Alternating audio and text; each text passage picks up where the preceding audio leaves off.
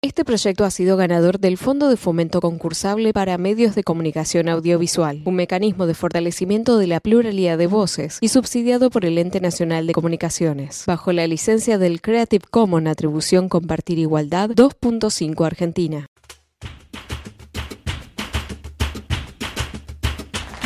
Buen día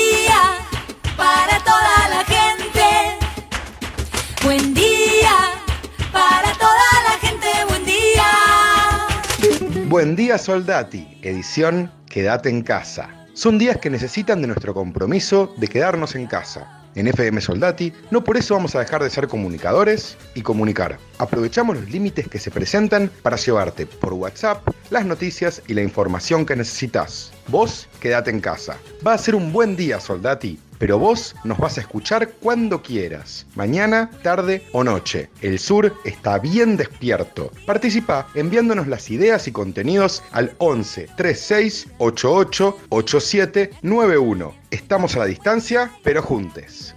Buen día, Soldati. Hoy quédate en casa. Para empezar vamos a hablar con la legisladora María Bieli sobre cómo estuvo funcionando la legislatura porteña y sobre la reducción de derechos que impone la reta. Luego hablamos con María Laura Marcone, trabajadora de la salud del único hospital general de nuestra comuna, el Cecilia Grierson de Lugano. El gobierno de la ciudad se apuró durante la pandemia a darle el rango de hospital, pero no tiene camas de internación para poder hacer una atención general de pacientes. Y terminamos el programa hablando con Leandro Petris, miembro de la Casona de los Barriletes y Dapiaba, sobre políticas estatales para favorecer niñas, niños y adolescentes. Así arrancamos. Estas son las noticias en Buen Día Soldati. La ministra de Desarrollo Territorial y Hábitat, María Eugenia Bielsa, confirmó que el nuevo Procrear registró más de 3 millones de consultas en la página web y unas 50.000 inscripciones en los primeros dos días que siguieron al relanzamiento del programa. El presidente Alberto Fernández aseguró que después de tantos años de maltratarlo, el Estado debe ponerse de pie. Nos sacamos una mochila muy pesada que alguien cargó sobre los argentinos, al encabezar el anuncio de inversiones por 22.645 millones de pesos para la ejecución de obras nuevas y otras paralizadas entre 2016 y 2019 en varios puntos del país. La festividad católica de San Cayetano se celebra hoy sin procesiones ni misas multitudinarias en las provincias, donde las autoridades eclesiásticas aconsejaron seguir las ceremonias en honor al patrono del pan y del trabajo por las redes sociales, canales de televisión y radio para evitar aglomeraciones y respetar el distanciamiento social ante la pandemia del coronavirus. El gobierno nacional destinará una inversión de 22.645 millones de pesos para la ejecución de obras nuevas y otras paralizadas entre 2016 y 2019 en las provincias de Buenos Aires, Entre Ríos, Corrientes, San Juan y Santa Cruz que permitirán crear miles de empleos. La vicepresidenta Cristina Fernández de Kirchner pidió que se ordene una pericia informática urgente contra Google para usarla como prueba en una futura demanda civil a la empresa, a raíz de lo ocurrido el 17 de mayo pasado, cuando el buscador asoció su nombre al mote de ladrona, Google publicó en su plataforma y bajo su responsabilidad información falaz y agraviante con relación a mi mandante, mancillando su nombre, imagen y honor, advirtió el pedido de prueba anticipada del abogado de la vicepresidenta, Carlos Beraldi. La cosecha de maíz con destino a grano comercial finalizó a nivel nacional con una producción de 50 millones de toneladas, con lo que superó por primera vez en los últimos 20 años a la producción de soja informó este jueves la Bolsa de Cereales de Buenos Aires. Actores y actrices de todo el país advierten una desocupación histórica del 90%, compensación salarial urgente, exención del pago de monotributo y autónomos, generación de contenidos y regulación urgente del derecho de interpretación en plataformas son algunos de los reclamos de actrices y actores de todo el país en una carta abierta a quienes gobiernan y a la opinión pública. La Conmebol ratificó la fecha de reinicio de la Copa Libertadores el 15 de septiembre próximo y la de la Copa Sudamericana el 27 de octubre, tras la suspensión por la pandemia de coronavirus, y aprobó un protocolo de concentración sanitaria para posibilitar la competencia de los equipos participantes en los 10 países de sus asociaciones miembros. el rector de la Universidad de Buenos Aires resolvió establecer de forma excepcional que los exámenes finales del ciclo básico común, CBC y de UBA 21 se realicen en forma no presencial mientras se mantengan las medidas de aislamiento social por cuarentena de coronavirus. Dámelo vuelvas a pedir.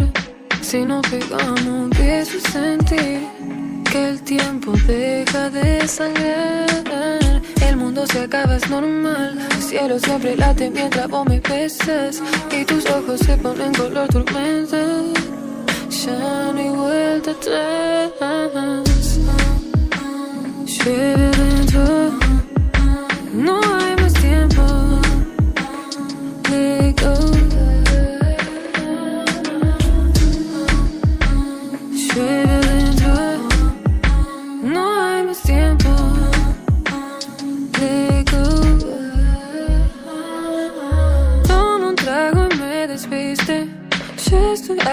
abrirte. Me reí cuando te fuiste. Tirándonos para todos lados. Oh, baby, I, I needed you in my life. Sabes que te digo la verdad. Y ahora llueve dentro de mi casa, baby. Me gusta cuando se pierde mirando mi cara. Dice que tengo un aire muy criminal. Me ve transpirando, fumando en la cama. Ah, ya no hay vuelta.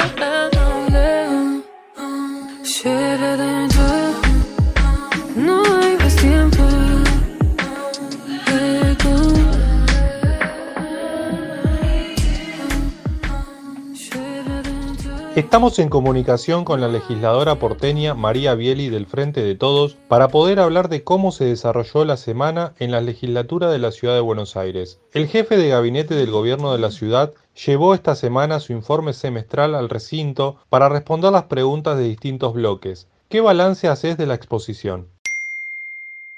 Felipe Miguel hizo una exposición de cerca de dos horas en donde respondió un porcentaje muy reducido de todas las preguntas que desde el bloque del Frente de Todos y entiendo el conjunto de la oposición le, le habíamos hecho.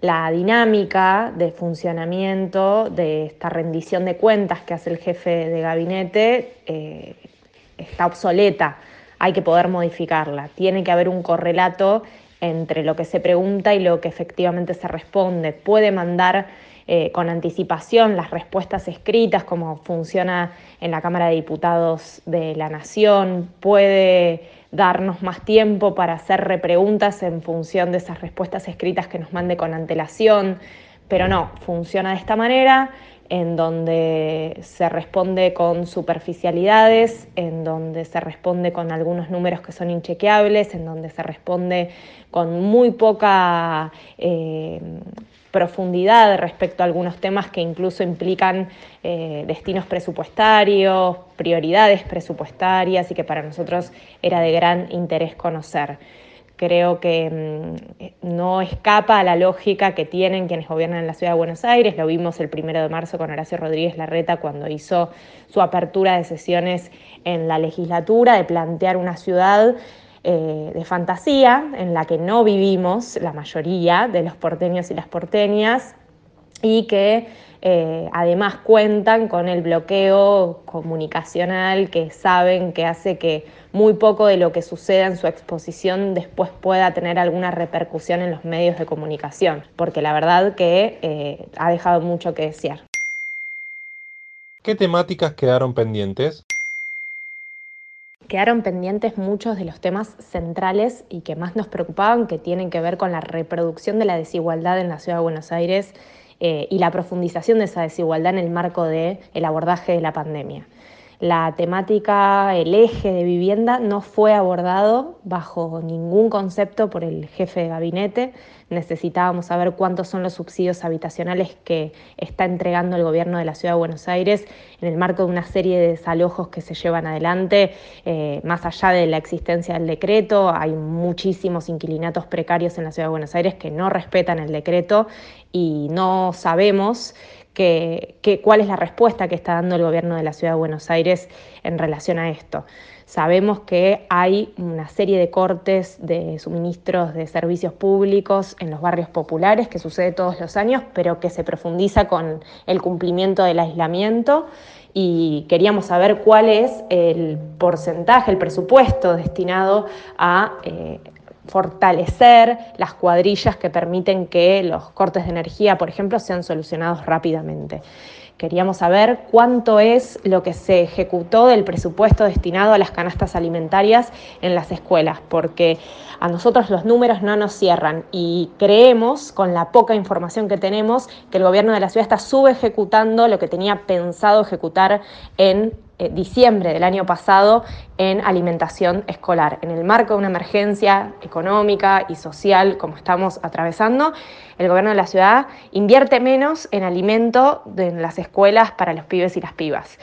Queríamos saber también si tienen pensado rever el código de edificación que votaron el año pasado y que prevé la posibilidad de construir viviendas de 18 metros cuadrados. Si hay algo que nos dejó como aprendizaje la pandemia es que tenemos que poder construir la ciudad del buen vivir, que tienen, tenemos que pensar la la ciudad y el desarrollo de la ciudad en función de las necesidades habitacionales de quienes queremos vivir en ella y no en función de los negocios inmobiliarios y de la rentabilidad constructiva que pueda generar construir casas cada vez más chicas, que no responden a la demanda de necesidad de vivienda que, tiene nuestra ciudad. Estas, entre muchísimas otras preguntas, nos quedaron sin respuesta eh, por parte del jefe de gabinete.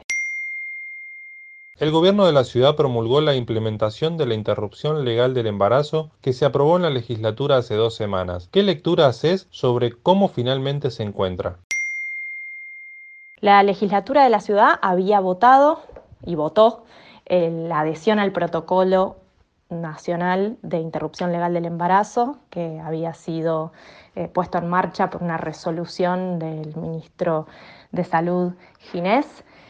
Eh, la ciudad no había adherido, podría haberlo hecho la reta si quería, pero como la ciudad no adhirió, se logró de manera transversal el acuerdo entre todas las fuerzas políticas para que eso suceda mediante una ley. Resulta que cuando el gobierno de la ciudad la reglamenta, eh, cuando la pone en marcha a través del boletín oficial, la acompaña de dos eh, resoluciones que restringen el protocolo, algo a lo que nunca nos vamos a acostumbrar, pero que ya es una práctica habitual de Horacio Rodríguez Larreta, recortar derechos. Algunas de las cuestiones puntuales eh, crea una especie de registro que contempla el ideario institucional eh, para no realizar la interrupción legal del embarazo. Sabemos que esto no es correcto, que el ideario institucional, eh, que el ideario en realidad es personal y no es institucional y que entonces no puede una clínica privada hacerse, no hacerse responsable de la implementación de la ILE. Por otro lado, restringe la fecha de semanas previstas para poder llevar adelante la interrupción legal del embarazo y además crea una serie de consejerías que en principio no serían vistas como algo negativo, pero hay que tener mucho cuidado porque estas consejerías de ninguna manera pueden eh, promover a quien se acerca a ellas a que no realice la interrupción legal del embarazo. Eh, esa fue María Bieli, la legisladora porteña del Frente de Todos, en comunicación con FM Soldati 91.3.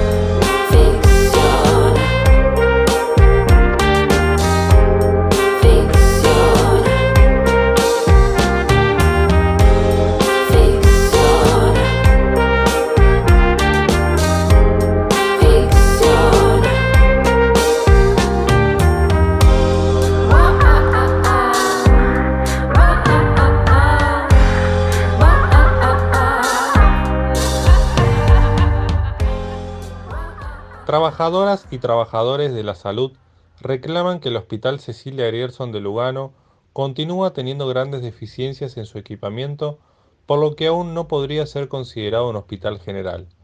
A fines de junio, el gobierno de la ciudad de Buenos Aires decretó que el centro de salud ubicado en nuestra comuna 8, Cecilia Grierson, se convierta en el primer hospital de agudos del sur de la ciudad.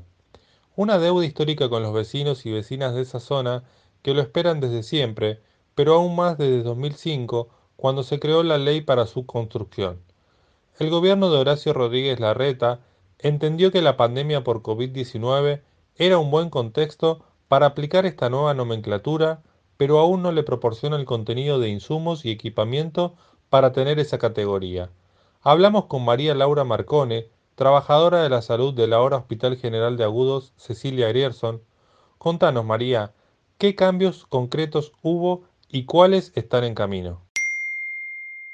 Con respecto a la oficialización de que ahora es un hospital general de agudos, bueno, cambios hubo bastantes.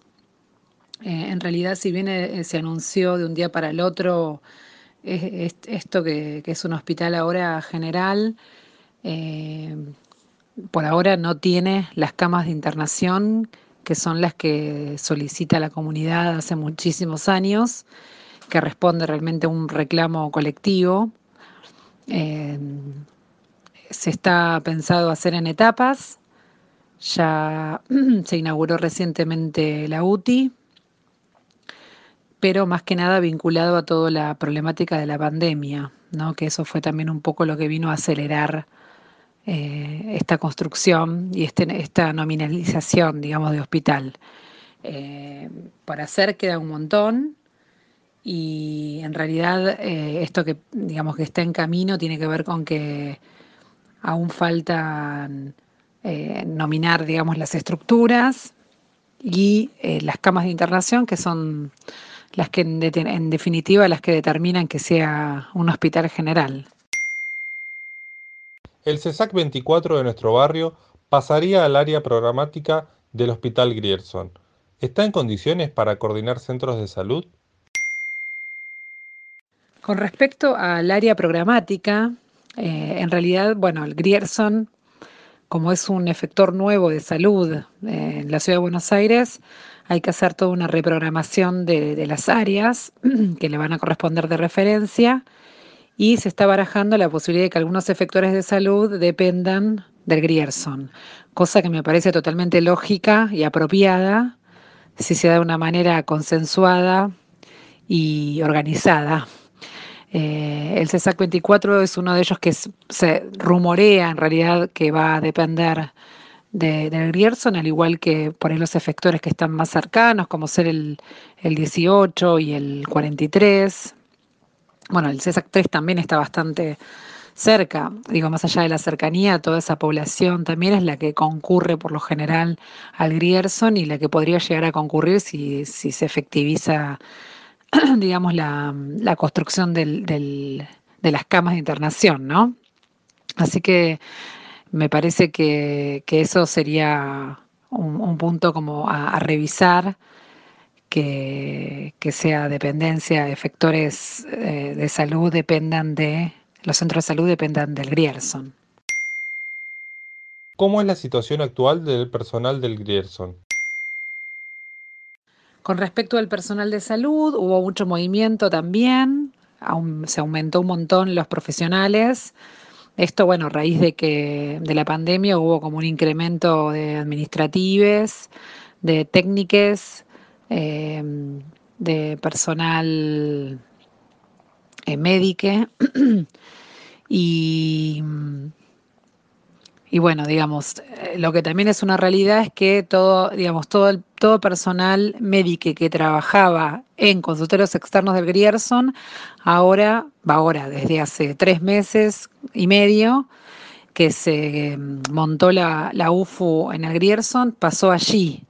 O sea, eso produjo que eh, no exista más consultorios externos entonces ahí hubo una reducción, se puede decir que hubo como una reducción en ese sentido. Eh, después sí hubo como aumento de personal administrativo como dije antes, eh, se incorporaron bueno, para diferentes funciones en la morgue, en instrumentación quirúrgica, eh, bueno, después profesionales cirujanas, cirujanos, traumatólogos, traumatólogas y kinesiólogas y kinesiólogos.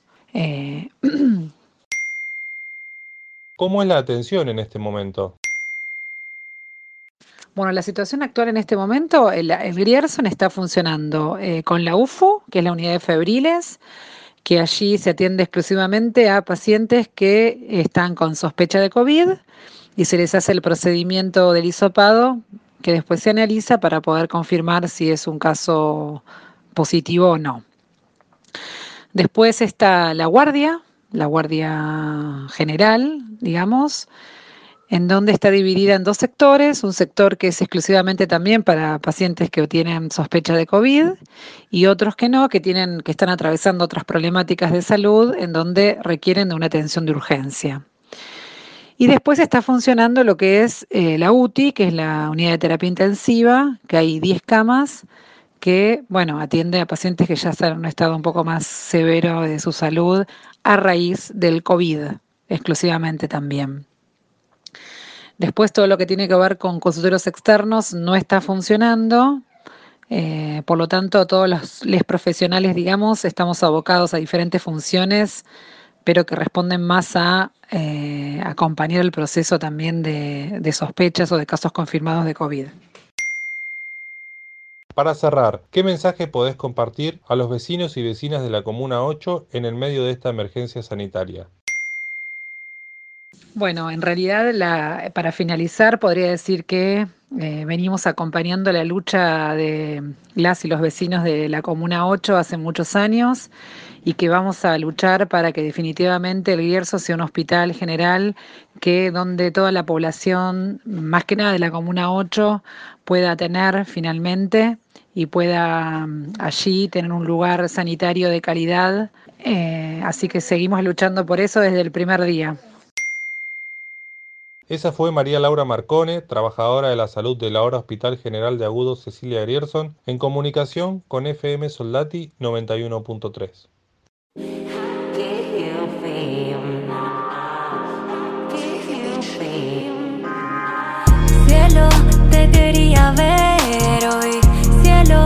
te tenía fe.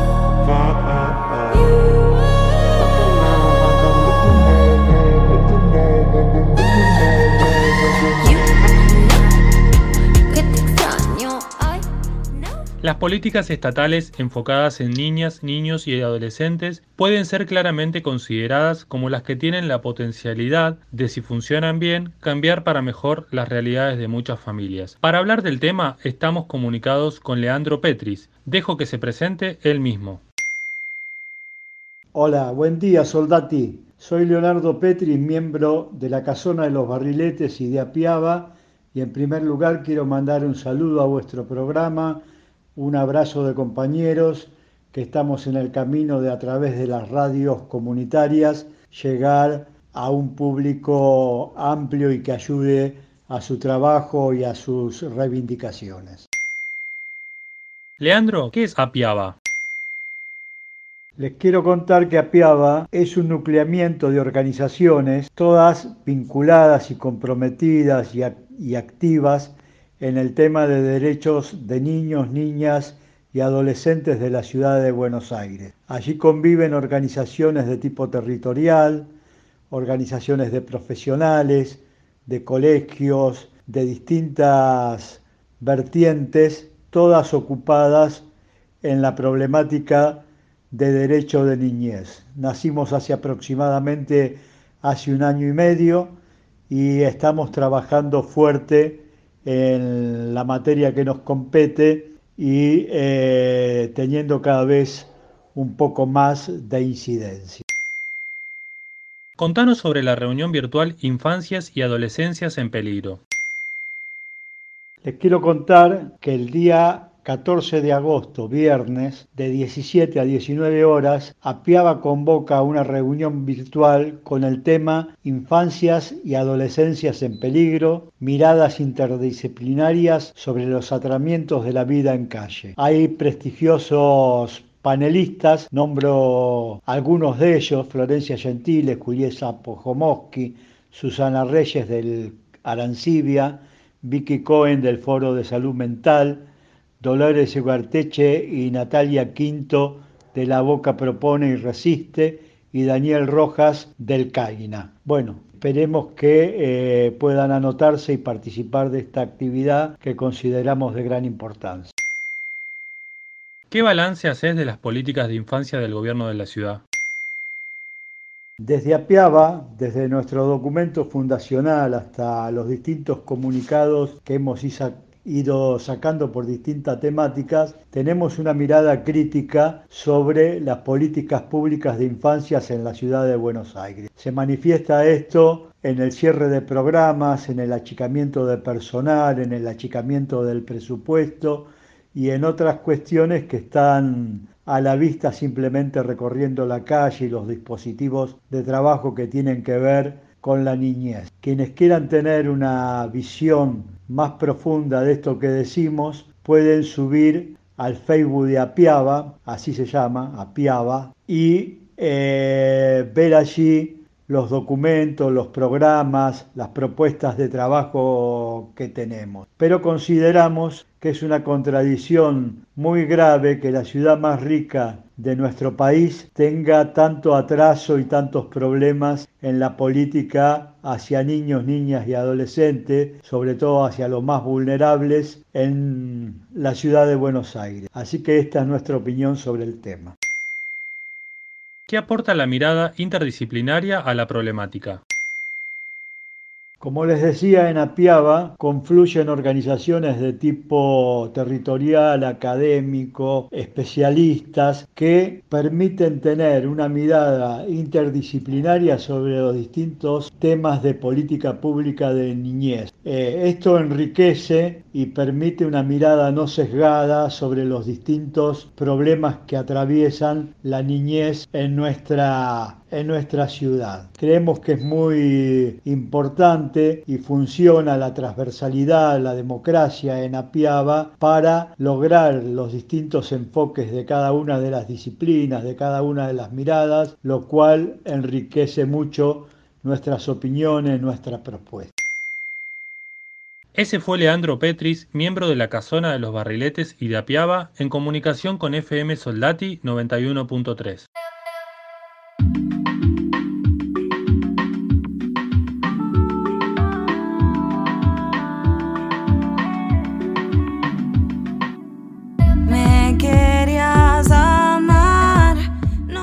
Eso fue Buen Día Soldati, edición Quédate en casa en FM Soldati. Participa enviándonos las ideas y contenidos al 11 36 88 87 91. Estamos a la distancia, pero juntes.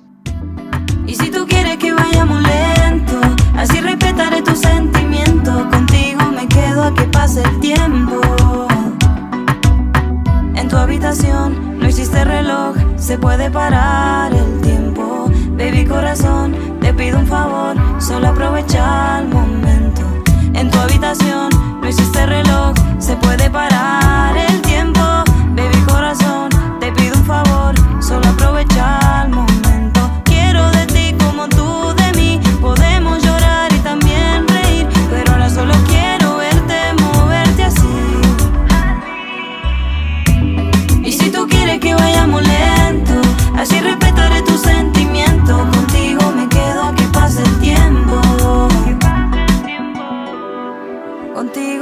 pase el tiempo.